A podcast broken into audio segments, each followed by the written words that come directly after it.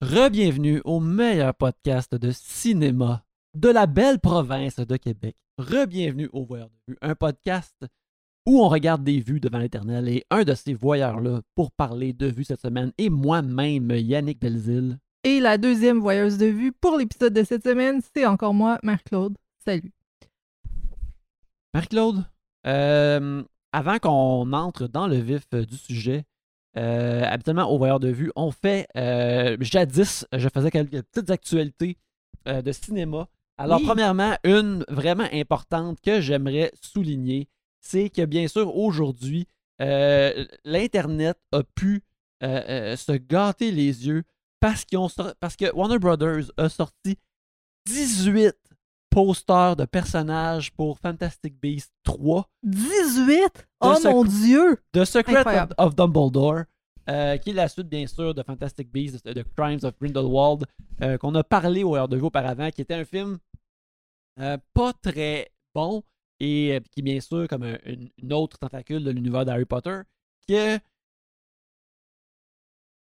le monde, ben, tu sais, les gens sont absolument pas fans à moitié d'Harry Potter. C'est comme ils capotent sur Harry Potter, mais des fans de cet univers-là que je connais, j'en connais aucun qui aime ou qui est excité par ces films-là. Donc, je doute comme, ouais, je vais regarder un moment donné, mais je m'en sac. Bref, euh, le troisième film de ça, on a eu des nouveaux euh, posters qui m'envoyaient des personnages. J'aimerais ça te nommer les personnages-là qui vont être bientôt indélébiles, euh, gravés à jamais dans notre pop culture. Oui, je t'écoute. Il y a bien sûr Albus Dumbledore, Un personnage qu'on connaît déjà. Newt Commander, Yes. Pickett the Bowtruckle, Incroyable. Teddy de Niffler, ça c'est une des créatures, C'est une bête fantastique. c'est une belle fantastique. Lolly X, Ça, on dirait un personnage de film euh, pour adultes. Theseus Commander, Incroyable, c'est le frère de l'autre. Bunty, Bunty. Yusuf Kama, Oui. Aberforth Dumbledore. Réunion de famille, il y en a beaucoup. Credence Barebone, alias Aurelius Dumbledore. Ça c'est le Dumbledore qui est devenu un pirate. Exactement, oui, c'est beaucoup de pirates. Euh, Queenie, qui est un personnage qui est dans les films auparavant, si je ne m'abuse. Vinda Rosier, Vinda Rosier. Helmut Weiss, Gellert Grindelwald, qui est bien sûr dans les autres films Johnny Depp, maintenant remplacé par Matt Mickelson. On doit admettre que c'est un upgrade. Et bien sûr, Anton Vogel, Vincenzo Santos et Liu Tao. Fait que là, j'ai hâte De Euh, rencontrer ces de personnages-là. rencontrer tous ces personnages-là. On est, faut l'admettre, on est des fans de noms saugrenus, de noms intéressants, de noms qui ont du caractère. Oui. Et euh, Fantastic Beasts, euh, Beasts, Là, je pense que tu parles de, Non, non, de rap, là, bien sûr. Fantastic Beats. oui, Fantastic Beasts euh, livre la marchandise sur ce plan-là. Ouais, mais je pense que ça va être la, la seule. Le Ah, seul bon aspect du film. absolument. Euh, aussi, j'aimerais ça euh, ben, parler plus sérieusement. Euh, J'ai lu aujourd'hui un article qui est sorti dans Vanity Fair, euh, le, le magazine. qui- Fancy. Oui, oui, qui euh, souvent des bons articles euh, sur le cinéma et la pop culture. Ils ont sorti un article écrit par Marc Roseau qui s'appelle The Ugly Truth of How Movie Scores Are Made.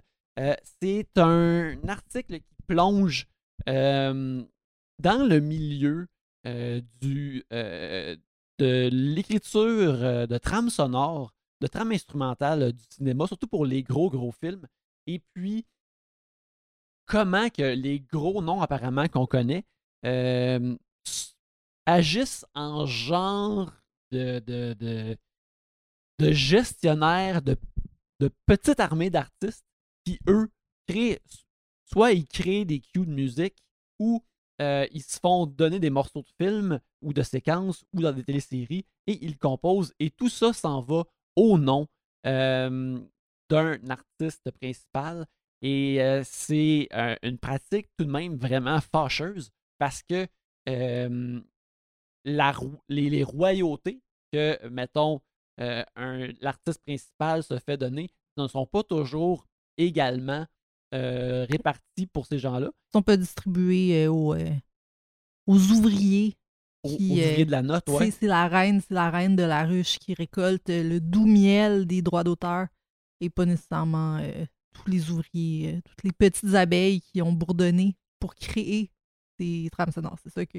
Très bonne métaphore, Marie-Claude, mais ce qui empire, c'est qu'à notre époque de streaming, c'est que les royautés pour toute la fiction commencent à, être diminuées ou à être distribuées de façon différente. Alors, ces gens-là ont encore moins d'argent auparavant. Alors, ça, ça raconte euh, les, les dessous de cette business-là. Je trouve ça très intéressant.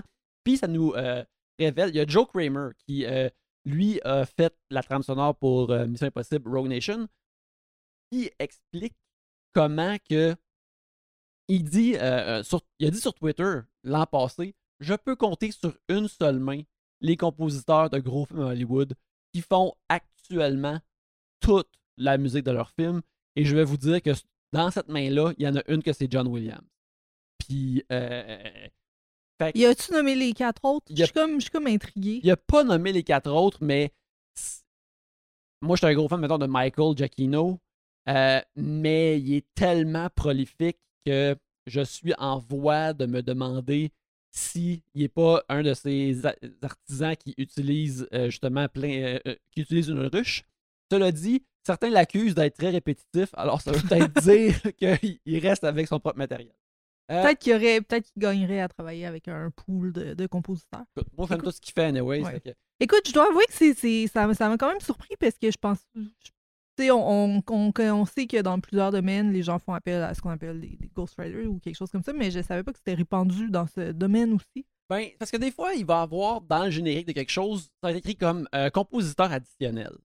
Qui, je crois, est la façon euh, plus honnête de faire ça. Mettons récemment pour euh, le- la série euh, The Book of Boba Fett, qui sera peut-être un futur épisode des Voyeurs de Vue, si j'aligne bien mes invités.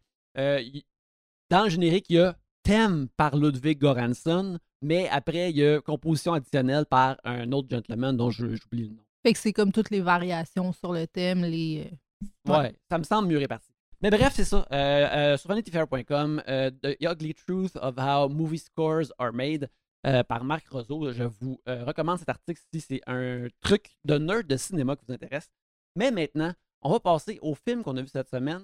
Oui, en, en programme principal, on va parler, on va faire Cyrano en stéréo. On va parler des deux Cyrano de Bergerac, plus particulièrement de celui de 2021 qui sort cette semaine en salle. réalisé par Joe Wright avec Peter Dinklage dans le rôle titre. Mais pour commencer, on va y aller avec quelque chose Oui. de très léger. Oui, Euh, oui. Mais euh, c'est drôle. Très de- léger, mais pas, mais pas très heureux ou joyeux. Ouais, et même parfois anxiogène, même si c'était euh, très léger. Euh, samedi soir, on a écouté un nouveau documentaire qui s'est ramassé sur Riff. Ben, qui s'est pas ramassé sur Netflix, qui a été fait. Produit par Netflix. Oui, euh, qui s'appelle euh, The Tinder Swindler, En français, l'arnaqueur de Tinder. cas de Tinder, euh, qui est un documentaire britannique réalisé par Felicity Morris, qui est sorti cette année, qui nous raconte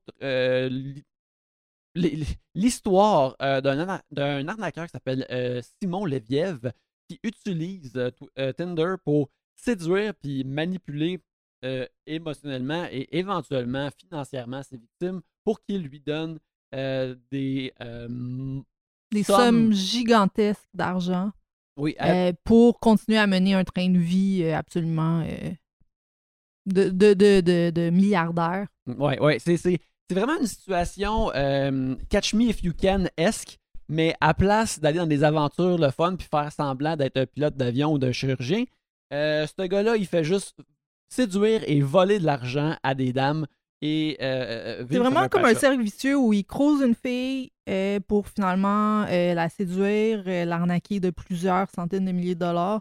Et là, l'argent qu'il gagne, qu'il réussit à, à, re- à soutirer à cette fille-là, sert à séduire la prochaine fille. Et là, c'est une genre de boucle sans fin. Oui, parce qu'il se présente en ligne comme étant un, un- un- un millionnaire, euh, le, le dauphin d'une famille de l'industrie du diamant. Fait que, à sa première date, il rencontre la fille dans un hôtel 5 étoiles et il va faire un tour de jet privé avec elle. Mais Donc, comme fait, WhatsApp, on s'en va en Bulgarie pour Mhm. notre première date sur notre jet privé. fait que cet argent, là, c'est ça, ben, l'argent euh, d'une date devient le- le- le- la fournaise de l'autre. Euh, on découvre sa façon de fonctionner au travers du fil euh, de, de, deux dames que séduit, Pernilla et Cécilie. Et euh, à travers leur histoire, justement, on, on- on découvre tout ça. On Euh, comprend le, le modus operandi de, de l'arnaqueur, puis on voit comment les filles ont complètement hypothéqué leur vie.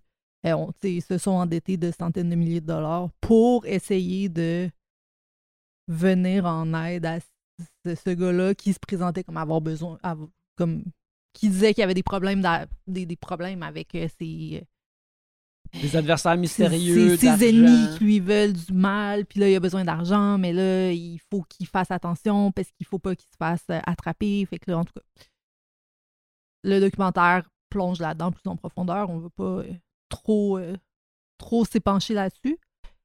Qu'est-ce que t'en as pensé? Euh, moi, j'ai tout de même euh, bien aimé ça. Euh, L'affaire, c'est qu'on dit, ça, ça parle comme, tu sais, euh, quand tu vois une de ces dames-là dire, ben, j'y ai prêté 40 000 je deviens immédiatement comme euh, euh, euh, Anxieux. anxieux, puis j'ai l'impression qu'il va y avoir une roche sur le chest. Mais en même temps, c'est présenté de façon tellement rapide, simple, limpide. ça passe comme dans du beurre que c'est comme le fun à écouter. Fait que c'était comme plaisant à écouter puis à absorber. Il y a comme. Euh, tout est vraiment bien communiqué parce que ça, c'est un- une qualité comme un défaut. C'est qu'il y a beaucoup du, du film qui est de, de- de l'interface de Google, puis de iPhone, puis de WhatsApp, puis toutes ces affaires-là. Beaucoup d'extraits de textos qui ont été échangés entre euh, les protagonistes, puis justement, là, c'est voyez comment notre relation s'est développée au fil des textos, et là, il m'a envoyé un message vocal, on entend le message vocal, mais on voit visuellement WhatsApp avec le, le message vocal qui joue. WhatsApp et notre période, n- notre, euh, notre époque, notre moment nous permet d'avoir vraiment comme tous les extraits de ça. Et ça, c'est vraiment intéressant. Mais un moment donné, ça devient un peu redondant visuel. extrêmement répétitif, mais en même temps, quand j'en j'en ai entendu parler pour la première fois, c'était mes collègues plus âgés qui en parlaient puis qui étaient comme c'est incroyable, il faut, faut que vous écoutez ça. Puis là, dans ma tête, je me disais, ça paraît que vous, vous, vous écoutez pas de podcast parce que dans ma tête, c'était comme n'importe quel podcast de true crime qu'on qu'on écoute à poche pleine depuis des années. Puis je me demandais qu'est-ce que ça allait pouvoir amener de plus qu'on n'a pas entendu dans d'autres podcasts. Mais justement, c'est comme une histoire qui vaut la peine d'être racontée visuellement parce que t'as justement les photos les- du mode de vie incroyable de ce gars-là, puis t'as les extraits, les extraits audio. Puis il y a quelque chose qui, dans la présentation, qui rend ça, qui ajoute comme une petite coche que je pense que qui, ça aurait pas eu le même impact dans une présentation uniquement euh, audio parce que t'aurais pas comme autant une idée de toutes les dimensions de ce personnage-là, qui est quand même assez, euh, Ouais, ouais, c'est, assez unique. c'est sûr que ben justement, la, la présentation, je trouve aussi, euh, comme toi, que c'est très euh, podcasté, que tu pourrais facilement comme l'écouter en audio, mais en effet, euh, le- le- ce qui nous offre visuellement, euh, ça nous aide à être plus empathique envers les femmes qui ont été Plus bernées. impliqué émotionnellement. Pa- Parce que sinon, ça serait facile de dire comme, vous êtes bien conne d'avoir fait ça. Mais là, une fois que tes, tes voix, Puis tu vois tous les textos qu'ils envoyaient, puis tu vois les selfies qu'ils prenaient ensemble, puis tout ça. Puis justement, il y a comme un aspect, ouais, l'aspect visuel vient bonifier un peu l'histoire. Mhm. Et euh, j'ai appris cet après-midi que le Tinder Swindler inscrit sur Cameo et a fait comme 30 000 piastres en une fin de semaine en faisant des vidéos personnalisées à des gens. Puis je me je fais juste me demander qui veut avoir, qui veut envoyer à un être aimé un vidéo d'un gars qui a arnaqué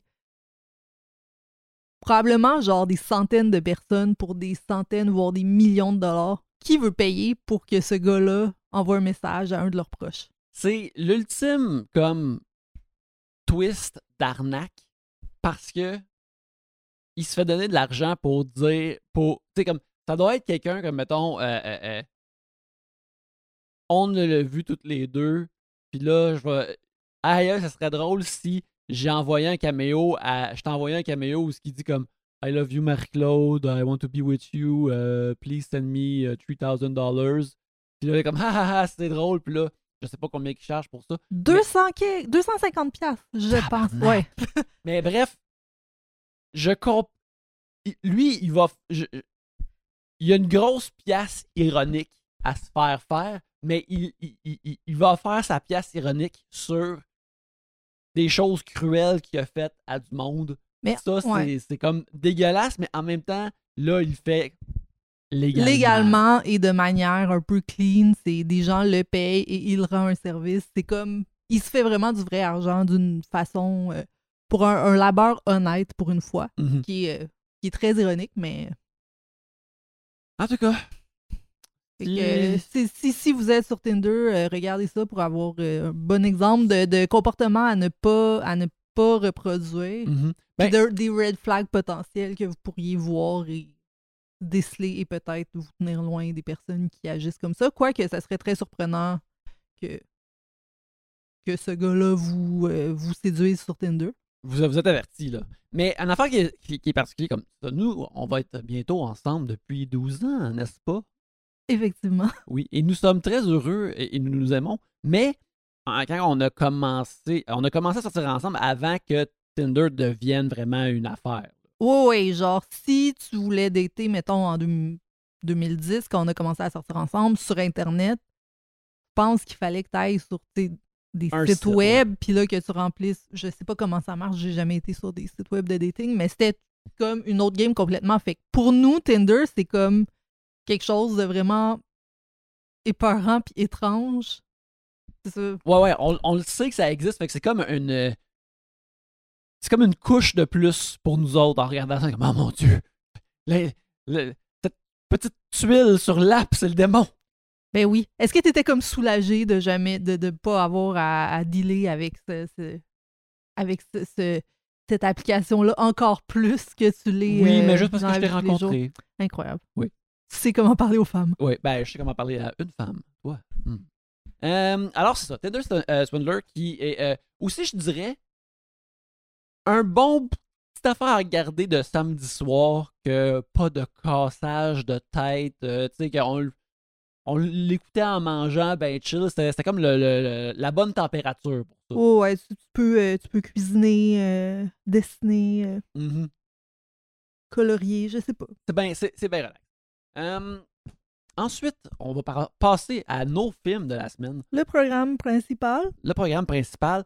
On est là pour parler, bien sûr, euh, du Cyrano de Joe Wright, euh, qui m'a de Peter Dinklage. Mais avant de passer à ce Cyrano-là, je pense que c'est important qu'on parle euh, du Cyrano de Bergerac de 1990. Oui. en fait, est-ce que tu connaissais, qu'est-ce que tu connaissais de Cyrano, mettons, avant la semaine dernière? Ben, pas avant la semaine dernière, puisque tu avais vu, toi, le, le film de Joe Wright en décembre. Je l'ai vu en décembre euh, dernier, oui, euh, alors qu'on pensait qu'elle allait sortir en janvier. Qu'est-ce que tu connaissais de Cyrano avant ça? Est-ce que c'était quelque chose qui était, qui était comme dans ton, euh, ton imaginaire, dans ton, euh, ton bagage culturel ou pas vraiment? Euh, oui, c'était dans mon bagage culturel parce que euh, la, la première affaire que j'ai su, premièrement, c'était étant, ayant vaguement connaissance de l'existence du film de 90 quand j'étais jeune, parce que il y avait tellement eu une grosse présence pop culturelle à l'époque que, tu sais, je voyais beaucoup de posters puis d'annonces comme au club vidéo puis à la télévision pour ce film-là d'une façon à ce que à cette époque-là, tu sais, je m'intéresse, j'avais commencé à m'intéresser plus au cinéma à cause euh, de, de la pop culture en général, mais aussi euh, à cause du film des Tortues Ninja qui est sorti cette année-là. Hmm. Et puis euh, de voir comme ah, me semble qu'habituellement il n'y a pas autant de posters puis d'annonces à la télévision pour des films français. Puis ça avait l'air vraiment big. Ça avait l'air tellement big que euh, ça faisait partie des parodies de fin d'année de RBO. Il y avait une, euh, parodie où euh, une dame vivait le plaisir au lit en rimant en, de façon poétique. Et lorsque la couverte se lève, qui est en tour? Guillaume Lepage en Serrano avec, Avec un, un gros nez. préservatif sur son long nez. Incroyable. Alors, ça, c'était mes premières notions de Cyrano de Bergerac. Et bien sûr, par la suite, à travers avoir écouté euh, moult sitcoms, je connaissais euh, l'idée de que quelqu'un euh, témoigne son amour à quelqu'un d'autre, mais qu'un tierce parti lui souffle les mots doux qui allaient euh, gagner le cœur de la, de la dame. Fait que je savais ça de Cyrano de Bergerac, puis aussi, même si je l'avais pas vu, mon idée de Gérard Depardieu était liée comme Ah oui, c'est Cyrano de Bergerac, c'est comme ça qu'il est devenu populaire. Euh, Depardieu a tout de même un nez assez prononcé, mais pas autant que celui de Cyrano, fait qu'il était comme collé ensemble. Ça, moi, j'étais probablement trop jeune quand le film est sorti. J'avais 6 ans. Euh, on, s'entend que j'étais pas là cinématographi- cinéma- voyons, cinématographiquement parlant. Mais, tu sais, pour avoir euh, étudié en théâtre au cégep, euh, ce, qui ce qui est absolument... euh, ce, qui, est très peu... Ce qui est très surprenant à mon sujet pour ceux qui me connaissent pas depuis cette époque-là. Mais oui, j'ai étudié en théâtre au cégep. Tu sais, c'est quelque chose... C'est comme une pièce qui est emblématique. On la est tous un peu... Est tout un peu... euh, intégré dans notre nos référents culturels puis tu sais, la, la, scène où le monologue où euh, Cyrano parle de son nez euh, c'est comme un classique c'est une scène classique du théâtre français puis euh, aussi la scène on va on va en reparler quand on va parler des films mais la scène au balcon où Cyrano Prends la place de Christian. prend la place de Christian pour sérénader la belle Roxane. C'est comme deux scènes qui sont assez emblématiques. Puis pour moi, c'est comme j'avais jamais vu la pièce, j'avais jamais vu le film non plus, mais c'est- c'était comme quand même un peu euh, imprégné dans, dans mes référents culturels par, euh, par euh, le biais de, de, de ces scènes-là. Fait que voilà. Fait que, euh, ouais, c'est ça. Euh, fait on connaissait ça un peu. Euh, on a visionné le film, justement, de Jean-Paul Rapneau, qui est basé sur la pièce de Edmond euh, Rostand. Un truc qu'on qu'on parlait cette semaine, que c'est tout de même vraiment surprenant que la pièce soit écrite tout de même récemment. C'est une pièce qui a été écrite à, euh, à la fin du 19e siècle, je crois 1897. Puis on était tous convaincus, ben tous les deux convaincus que Edmond Rostand était un contemporain de Molière, genre. Ouais, ouais, ah, bah, que c'était vraiment plus vieux que ça. là. Puis dans le fond, euh, le, le- le personnage de Cyrano Bergerac est une vraie personne qui a existé vraiment et lui était probablement euh, à l'époque de Molière, mais la pièce a été écrite beaucoup plus tard. Donc, euh, Rostand a peut-être vu des films au cinéma. C'est- peut-être un des premiers voyeurs de vue de tous les temps. il était peut-être là à voir le train arriver à toute vitesse vers lui et à s'en protéger et s'en cacher. Et capoté. et capoté. Mais bref, le film de Cyrano euh, a, été, euh, a eu une grosse empreinte mondialement. Euh, selon le, le magazine Empire, euh, c'est un des, un des grands films du cinéma mondial. Puis il y a eu cinq nominations aux Oscars. Quelque chose d'extrêmement surprenant, ou en tout cas qui me semble plus rare aujourd'hui. Gérard Depardieu a été nominé euh, pour euh, meilleur acteur. Ouais, puis il y avait aussi des nominations de directeur, euh, direction artistique, meilleur film étranger, meilleur maquillage, puis aussi meilleur costume. Mais en effet, un film étranger qui arrive avec cinq nominations aux Oscars, c'est extrêmement rare. Surtout des nominations. Tu sais, une nomination meilleur film étranger. Oui, des, des- des nominations pour la, les qualités artistiques. Passe encore, mais des nominations de jeu, me semble que j'ai pas vu ça euh, que- récemment. Euh, euh, bref, c'est, je pense que c'est incontestablement la version cinématographique du mythe de Serrano. Oui. Euh, pour ceux qui ignoreraient encore l'histoire de Serrano, c'est c'est bien simple. C'est on suit on suit justement Cyrano de Bergerac, qui est un, un- un- un soldat, mais aussi un, Un homme avec un très long nez. un très long nez, puis aussi euh, l'âme d'un poète, un grand écrivain euh, qui a autant d'esprit justement que son nez est énorme et qui euh, Et secrètement amoureux de sa cousine, mais c'est pas clair si c'est sa cousine ou juste euh, c'est quelqu'un, euh, une amie de la famille qui appelle cousine comme par la force des choses. Mais bref, Mhm. il est secrètement amoureux de cette fille-là avec qui il a grandi, qui s'appelle Roxane, qui est euh, la plus belle fille du village ou je ne sais trop. Et puis, euh, lorsque Roxane, elle, voit euh, le beau Christian, Un nouveau soldat qui se greffe à la même unité où Cyrano travaille. ouais, euh, C'est le coup de foudre. Elle Le- tombe amoureuse de lui et on découvre assez rapidement que le coup de foudre est réciproque. mhm, Le problème, c'est que Christian est un dadais. est un solide dadais. Il est beau, c'est Vincent Perez qui l'incarne, mais il est- il n'est pas capable de parler aux femmes. Et euh, puisque euh, Roxane est en amour avec lui et euh, Cyrano est en amour avec Roxane, il décide de devenir les mots, l'âme de Christian et d'écrire des lettres d'amour pour séduire Roxane afin de l'aider, euh, lui, à la, à- afin de l'aider lui, afin qu'il puisse rendre euh, Roxane heureuse, puis en même temps, euh, De- D'exprimer, de, c'est une façon pour lui d'exprimer l'amour qui le brûle oui, à l'intérieur. puis aussi de faire un peu marcher son ego.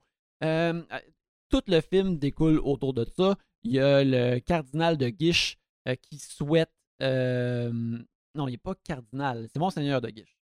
Monseigneur de Guiche euh, qui euh, séduit Roxane, mais qui veut envoyer Cyrano et ses troupes à la guerre. Euh, il y a plein de, de chassés croisés là-dedans. C'est l'intrigue absolument béton. C'est très très bon. C'est pas surprenant que cette version-là semble est devenue comme la, version cinématographique de ce texte-là. C'est absolument merveilleux. Euh, Il garde les dialogues euh, de la pièce d'origine. Tout est euh, dit en vers. mhm. Donc, euh, c'est peut-être un peu. dé- pas si déstabilisant. là, on, on- on est capable d'en prendre, mais c'est un peu déstabilisant au début dans le sens où, ah oui, ok, les personnages vont parler en rime tout le long. Mais ça reflète justement, c'est ça qui fait que la pièce est rendue le, le plus. dans, dans, son- dans- dans, de la meilleure façon qui soit. Tu sais, la façon que c'est fait aussi, le monde est tellement convaincant, puis la caméra est tellement ancrée à Cyrano une fois qu'il fait son entrée, que ce langage-là irréel ne devient plus irréel après un bout. C'est juste comme, ah ouais, dans ce monde-là, le monde parle de même.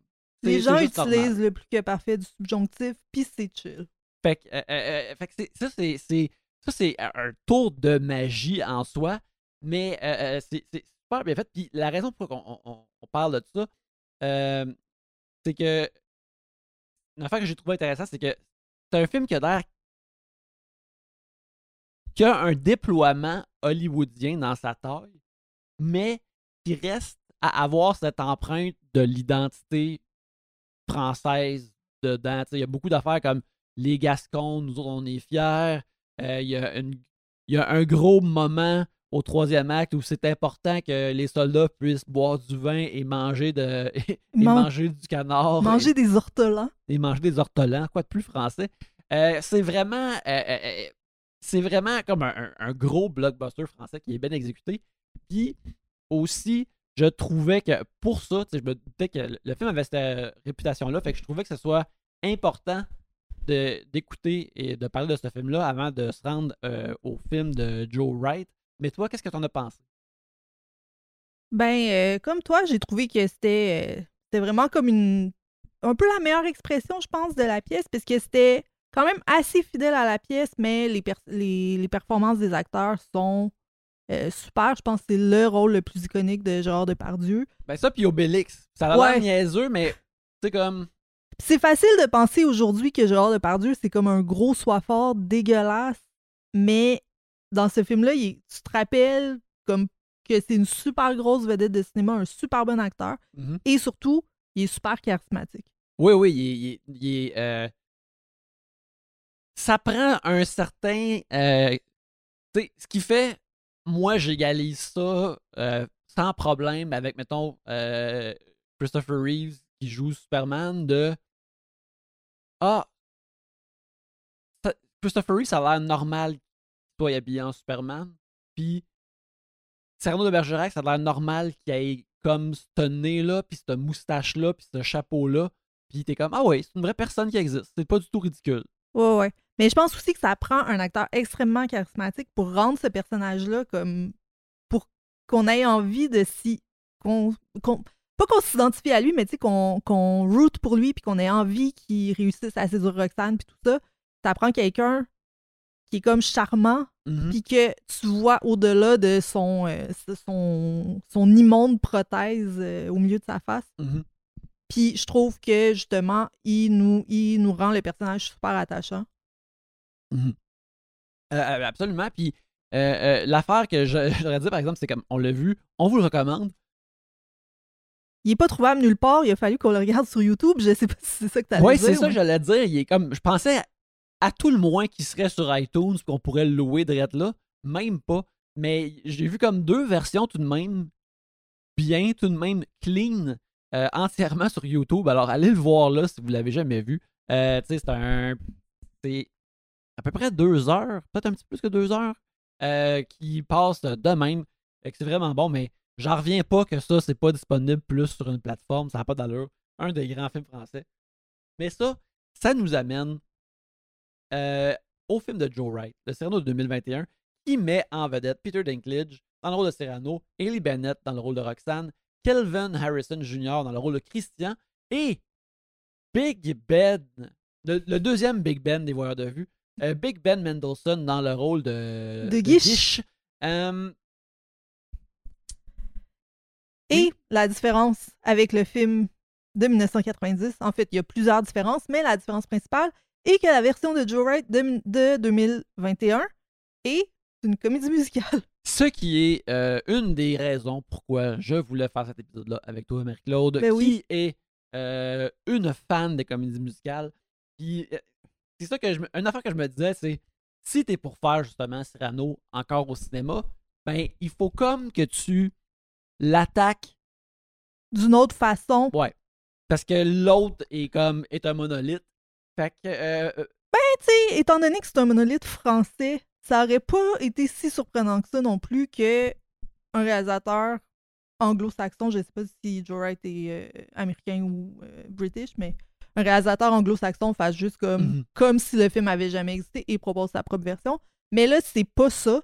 C'est en fait, c'est une, euh, une adaptation d'une comédie musicale qui a été produite sur scène off-Broadway en 2019 et qui a été écrite, adaptée par Erika Wright, qui est la femme de Joe Wright, et qui mettait aussi en vedette Pinter, voyons, Pinter, Peter Dinklage dans le rôle principal, mais qui était avec euh, Jasmine Cephas Jones, qu'on a vu dans Hamilton, euh, qui jouait le rôle de, Roxanne. Donc, euh, c'est comme une transposition de la scène à la pellicule. c'est ça. Puis, je sais pas où je m'en allais avec ça. C'est pas grave. moi, non plus, je sais pas où je m'en vais avec des affaires des fois, mais on le fait pareil. mais avant qu'on rentre un peu plus là-dedans, Marc-Claude, oui. est-ce que tu veux euh, expliquer, euh, selon toi, ce qui est une bonne euh, comédie musicale qui, fonctionne bien? En, général? Parce que je sais qu'on a peut-être des auditeurs qui sont comme bof, la comédie musicale, moi, ça me rebute. Je sais pas. Parle-moi de c'est quoi la bonne comédie musicale, comment ça fonctionne? C'est quoi un bon film, Yannick? Un bon film, euh, ben, un bon film, il y, a des, il y a des explosions. Il y a souvent Spider-Man dedans. Euh, mais idéalement aussi, euh, il y a une bataille dans un bar. Il y a une belle madame que tu vois sa silhouette quand elle se déshabille. Et puis aussi un gun et une poursuite. Incroyable. C'est très précis. Euh, j'ai l'impression que c'est comme un genre de test de, Bechtel, mais c'est comme le test de Belzile. Oui. Puis c'est comme, on peut euh, savoir si un film est bon, est-ce qu'il passe le test de Belzile. Puis la majorité des films probablement ne passent pas le test. Il euh, faudrait qu'il y ait aussi, je mentionne qu'il y ait une scène de, de une, scène de combat d'arts martiaux bien chorégraphiée et bien montée. OK. Tout ça pour dire, j'allais te demander qu'est-ce qui fait un bon film, puis là, t'aurais dit des platitudes comme genre. Un bon scénario. Un bon scénario. Des bons acteurs. Mais, puis là, puis là, tu m'as dit complètement autre chose, ce qui est incroyable parce que c'est ça qui donne de la couleur au film. Mais je m'en, pourquoi je te demandais ça, c'est dans le fond, qu'est-ce qui fait une, une, bonne comédie musicale pour moi? C'est comme des éléments qui sont tellement basiques que c'est difficile à identifier puis à, à expliquer. Mais tu sais, ça se résume à, genre, bien sûr, l'histoire est intéressante, les personnages sont attachants, euh, la mise en scène est inventive, les dialogues sont intéressants. Et la différence avec un, un film ou une pièce de théâtre, c'est qu'il y a de la musique. Fait que ce qui est super important et qui prime par-dessus tout, c'est est-ce que les tunes sont bonnes et est-ce que les tunes servent l'histoire? Mm-hmm.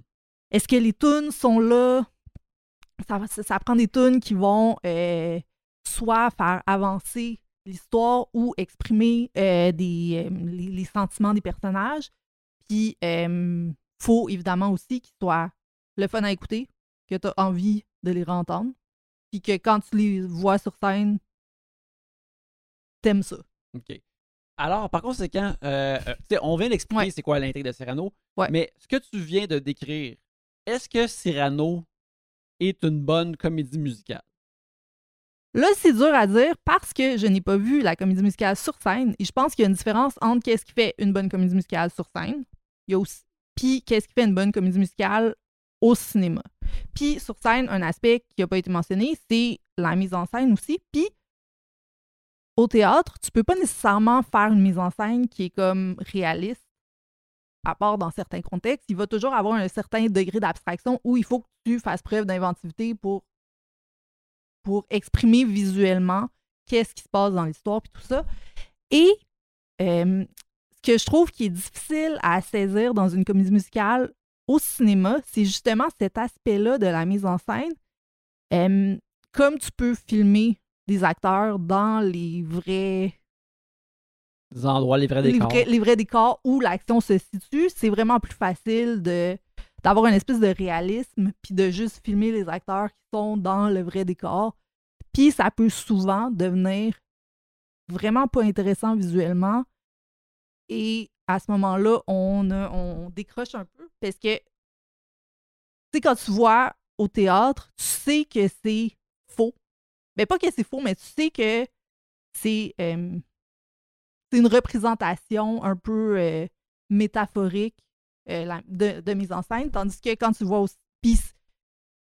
Puis, c'est normal que, mettons, un personnage se mette à chanter au Mhm. milieu d'un dialogue parce que ce que tu vois sur scène est pas 100% réel. Tandis qu'au cinéma, ce qui, a, ce qui a tendance à gosser, j'ai l'impression, les gens, qui disent pourquoi il y a juste des personnages qui se mettent à chanter randomly au milieu du- d'un dialogue. Puis je pense que c'est souvent parce que il y a trop une espèce d'approche réaliste qui fait que quand les personnages se mettent à chanter, il n'y a pas cette déconnexion-là entre la vraie. la- une, une espèce de présentation euh, réaliste et justement le monde où les personnages chantent pour exprimer leurs émotions. Mhm. Tout ça pour dire, euh, est-ce que Cyrano est une bonne comédie musicale, est un bon film musical? Je ne sais pas. Parce que c'est un film qui est visuellement intéressant, mais les chansons sont souvent peut-être un peu plaquées ou arrivent un peu comme un cheveu sur la soupe, puis euh, le traitement visuel est un peu quelconque pour les chansons. Puis une autre chose qu'il faut mentionner, c'est que c'est des chansons qui ont été composées par euh, les membres du groupe The National. Si vous connaissez The National, vous savez que c'est vraiment pas le type de musique qu'on a l'habitude d'entendre dans des comédies musicales. C'est vraiment plus euh, moody, mélancolique, euh, lourd, euh, lent. Et ces chansons-là, c'est- du pur national. Fait que c'est pas des chansons euh, hop la vie ou tu sais. Parce qu'habituellement, dans une comédie musicale, il peut avoir plus une, une élasticité de ton ou d'émotion dans les chansons parce qu'ils vont se fitter aux émotions des personnages. Tandis que là, tous les personnages vont être dans le mood de, de National. Exactement. Toutes les, toutes les chansons, pratiquement toutes les chansons, en fait, c'est comme si soudainement les personnages se mettaient à chanter des chansons de The National pour exprimer leurs émotions, ce qui est pas toujours le meilleur vaisseau pour leurs émotions. Puis aussi, c'est ça, je, visuellement, l'intégration de ces chansons-là n'est pas nécessairement le point fort du film. Le point fort du film, pour moi, se trouve ailleurs. Je pense que c'est un bon film, mais que c'est pas nécessairement une comédie musicale marquante. D'ailleurs, euh, apparemment, la comédie musicale of Broadway avait pas eu des super bonnes critiques. Je pense que certains aspects de, de, de la version scénique ont comme un- réussi à être améliorés euh, dans le film. Puis certains, certains trucs qu'on reprochait à la comédie musicale, justement le fait que c'était assez euh, minimaliste, euh, on pouvait pas montrer des scènes de combat parce qu'il n'y a pas de place sur la scène pour euh, faire des gros combats d'épée. là, on peut le faire dans le film. Fait que là, le film prend une coche de plus, mais c'est vraiment pas le côté musical qui est le plus fort, à mon avis. Mhm. Très intéressant, très intéressant. ben, C'est un peu décousu, j'en conviens, mais. Euh, ben, pour ma part, moi, j'ai euh, j'ai tout de même. J'ai tout de même aimé ça parce que j'aime. euh, j'aime l'aspect stylisé qui, qui vient avec une comédie musicale. euh, qui nous montre qu'on on- on- on- on n'est pas exactement dans le vrai monde. Fait que la façon. Mais c'est ça, c'est exactement ce qui fait que qu'une comédie musicale au cinéma peut être intéressante. Puis je trouvais que c'était pas tant bien exploité que ça. Ben, c'est. Il n'a pas tout le temps, c'est un peu inégal. Puis je trouve que c'est- comme ça que le, le- le film est. J'ai aimé ça, mais c'est un petit peu inégal de cette façon-là. Comme. euh, c'est réalisé par Joe Wright qui, des fois, va faire comme. euh, au début euh, de- du film, Cyrano euh, il convient en duel au théâtre. Et quand il a son duel à l'épée, soudainement, c'est filmé de côté, en silhouette. On dirait qu'on joue à Street Fighter 2 ou à Mortal Kombat, mais avec Cyrano. C'est une façon vraiment nice de montrer un combat entièrement de profil. Euh, ça fait comme si on était au théâtre, nous aussi, puis on voyait bien les personnages. Et des touches comme ça, je trouve ça vraiment cool. Euh, Il y a beaucoup d'action, justement, au début. Il y a même, euh, on va en parler un petit peu plus tard, mais Peter Dinklage se prouve comme un héros de film d'action dans une scène où il se bat contre 10 hommes. Euh, il, est, véritablement Batman euh, dans cette scène-là. C'est vraiment. Il est Batman avec une épée. Et ça, c'est super cool. Mais vu que le film me donne deux séquences d'action vraiment proches au début, il crée en moi l'attente qu'il va avoir plus d'action comme ça par la suite et il y en a vraiment moins. Il y en a moins, et ça, même si les personnages vont à la guerre à la fin du film, tu penses qu'il va y avoir des grosses scènes de guerre, que nenni. Exactement. Fait que ça, c'est, c'est un, un petit peu dommage, mais sinon, euh, ben, je pense que c'est un bon moment de parler de ça. J'ai vraiment aimé les performances. Je trouve que les, les performances de, des acteurs principaux soulèvent vraiment le film. Justement, en premier, Peter Dinklage, euh, qui est. euh, ça, ça va pas être une révélation pour ceux qui euh, l'ont suivi en Tyrion Lannister dans Game of Thrones, mais euh, il est comme.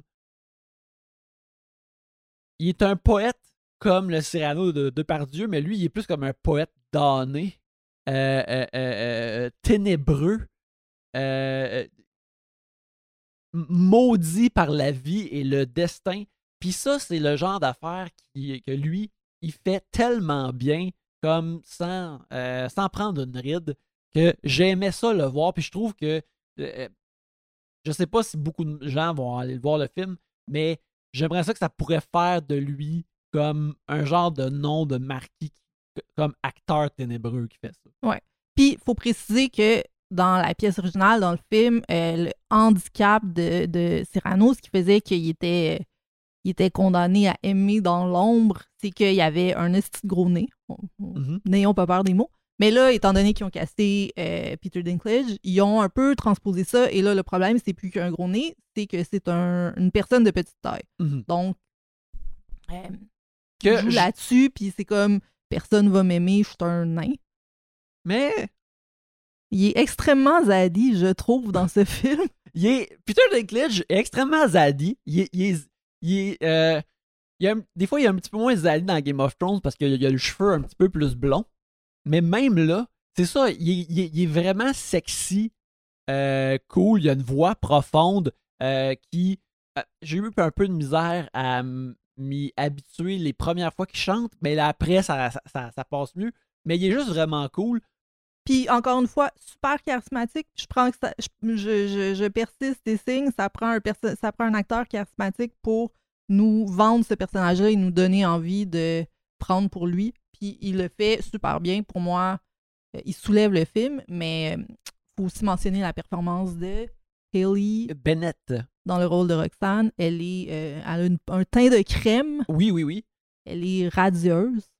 Puis elle, euh, qui je pense est une actrice de théâtre, elle, par exemple, est vraiment comme au diapason de ce que le film lui demande, de, des performances. Tu sais, il a- il a- quand elle, elle a sa, sa- son, un, son, deuxième gros numéro, qui est lorsqu'elle euh, elle lit les lettres de Christian et elle est émoustillée. On est quasiment dans une zone de vidéoclip de Meatloaf où elle se, se roule dans le lit, elle se roule dans les lettres. Et ça, ben, tu vois, ça, c'est quand le film est plus stylisé Coco Banane. Et ça, j'aime vraiment ça. Puis elle, elle s'y prête de façon merveilleuse.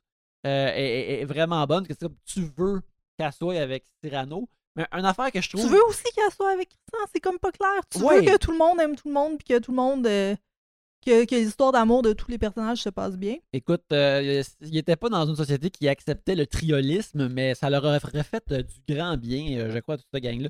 Il y a Calvin Harrison Jr. aussi qui joue le beau Christian. Euh, Il est très dadais. il, il est très dadais. Euh, je pense que Christian, faut peut-être qu'il soit comme un peu générique. Très beau, mais Noble, pas, euh, courageux. Fait que- Pas séduisant, juste. tu, tu le regardes, tu le trouves beau quand il parle, t'es moins intéressé.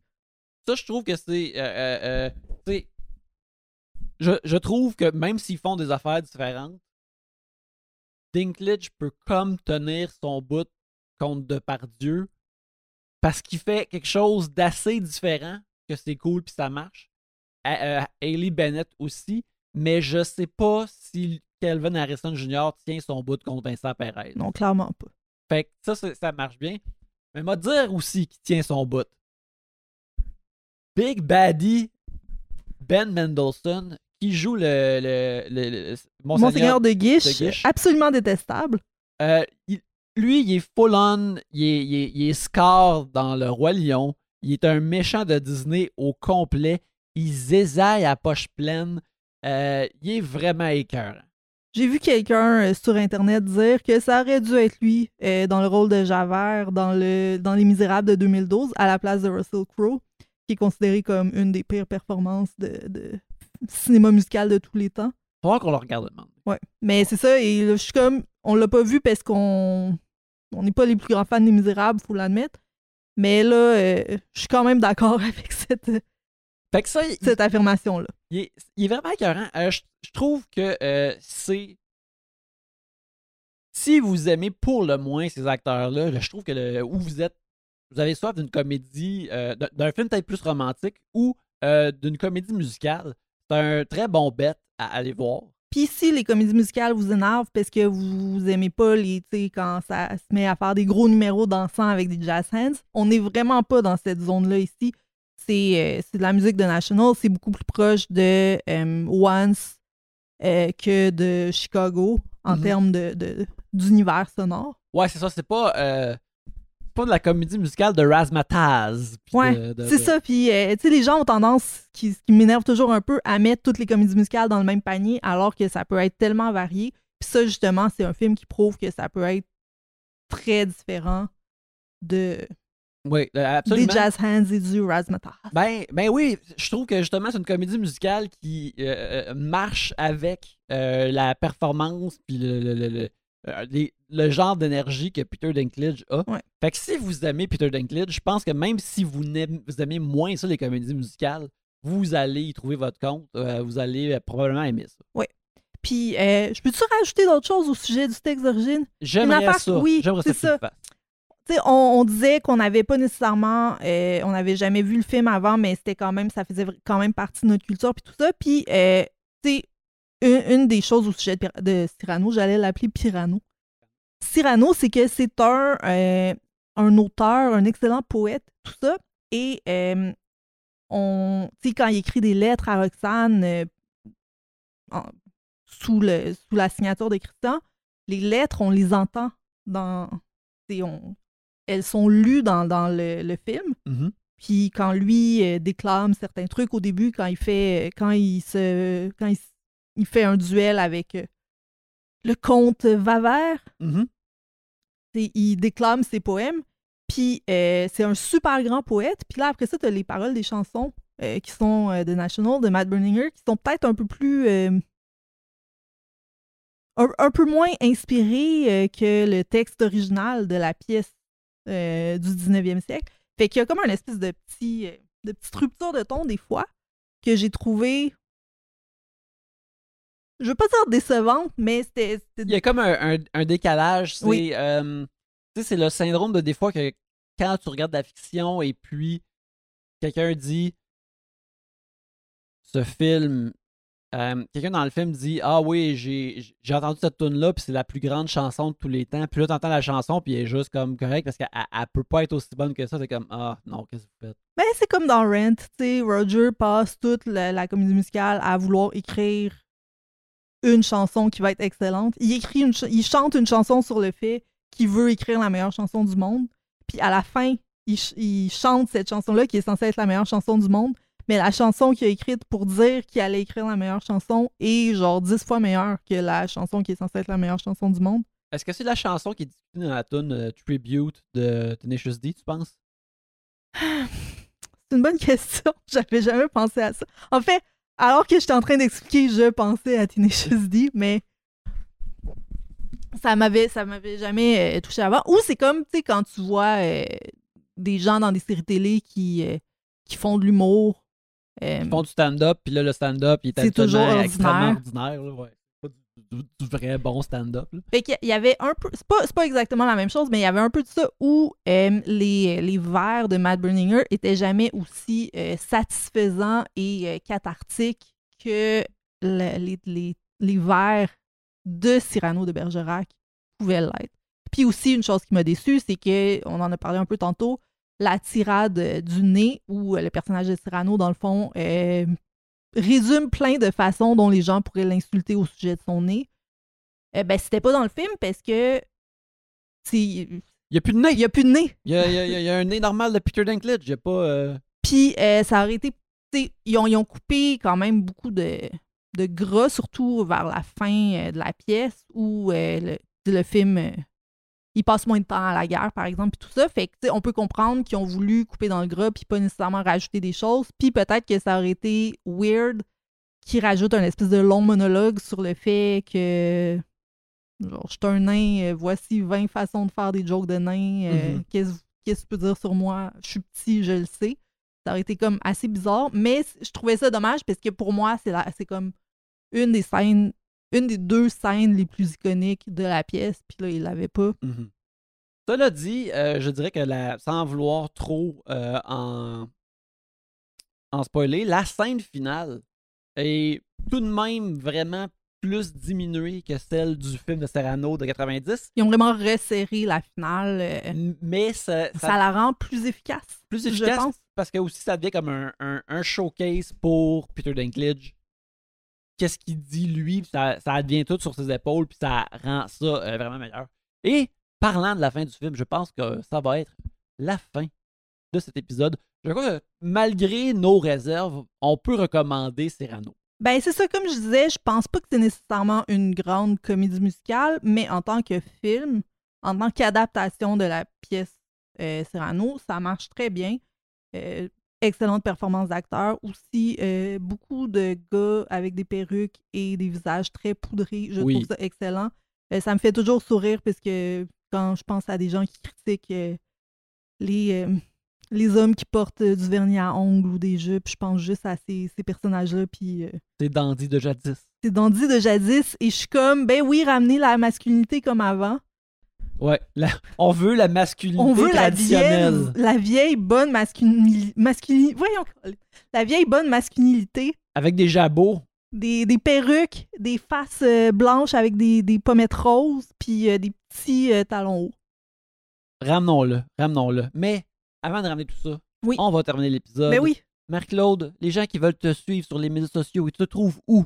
Euh, je suis surtout sur euh, Twitter et Instagram au Atriclaude, c'est R-I-C-L-A-U-D-E. Si vous voulez euh, justement euh, me voir parler dans le vide au sujet des comédies musicales, Twitter est probablement le meilleur endroit. Je suis sur Letterboxd, mais je ne vais, je ne vais jamais publier de, critiques, alors ça sert à rien de m'y suivre. Pour ma part, c'est euh, Yannick Belzil sur Twitter, sur Instagram, sur Facebook, ainsi que sur Letterboxd où je log euh, tous mes films que je visionne. Euh, on sera de retour euh, très bientôt car euh, dans quelques semaines, il va y avoir la sortie du de Batman. Alors, je vais en parler très bientôt, peut-être avec un invité ou peut-être tout seul. Probablement pas avec moi, en fait certainement pas avec moi.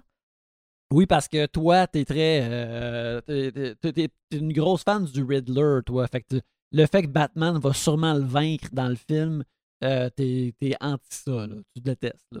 Je dirais pas jusque-là, je dirais plus que tu m'as désinvité d'aller voir Batman. Ouais, je, je suis très content qu'on en parle à l'antenne. Ouais. Je me disais que même si c'était ma fête, tu voulais peut-être pas aller voir trois heures de Batman avec moi. Euh, mais euh, là-dessus, on va terminer cet Ben oui. épisode-là avant que tu parles encore de notre vie privée qui me fait sen- qui me frame comme une personne qui veut pas passer du temps avec sa blonde. Euh, mais alors je vous invite à aller voir des vues. Voir des vues musicales.